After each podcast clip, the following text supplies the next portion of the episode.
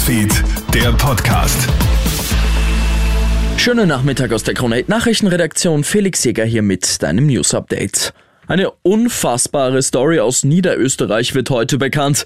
Eine 32-Jährige soll dort ihren zwölfjährigen Sohn in eine Hundebox gesperrt gequält und hungern lassen haben. Der Zwölfjährige fällt nach den Qualen ins Koma. Passiert ist das Ganze bereits im vergangenen Herbst. Eine Sozialarbeiterin wird auf die Missstände aufmerksam und alarmiert die Rettung. Damit hat sie dem Kind wohl das Leben gerettet. Gegen die Mutter wird wegen versuchten Mordes ermittelt. Sie sitzt in Krems in Untersuchungshaft. Die ganze Story findest du auch bei uns auf kronehit.at. Wieder gibt es Ekelbilder aus einem Bauernhof in Österreich. Der Verein gegen Tierfabriken hat Aufnahmen aus einem Betrieb im Bezirk Krems-Land veröffentlicht. Zu sehen sind völlig abgemagerte Schweine, angekettete Ziegen und Kälber, die allesamt in einem See aus Urin und Kot stehen.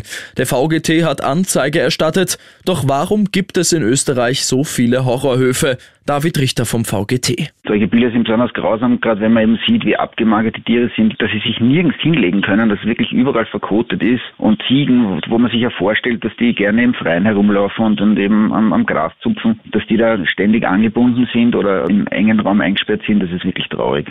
Wir vertrauen offenbar besonders unserem Magen.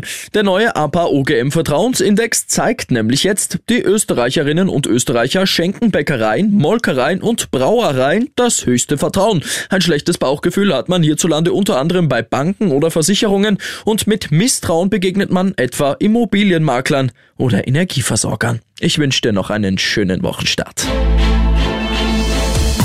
Krone Hits, Newsfeed, der Podcast.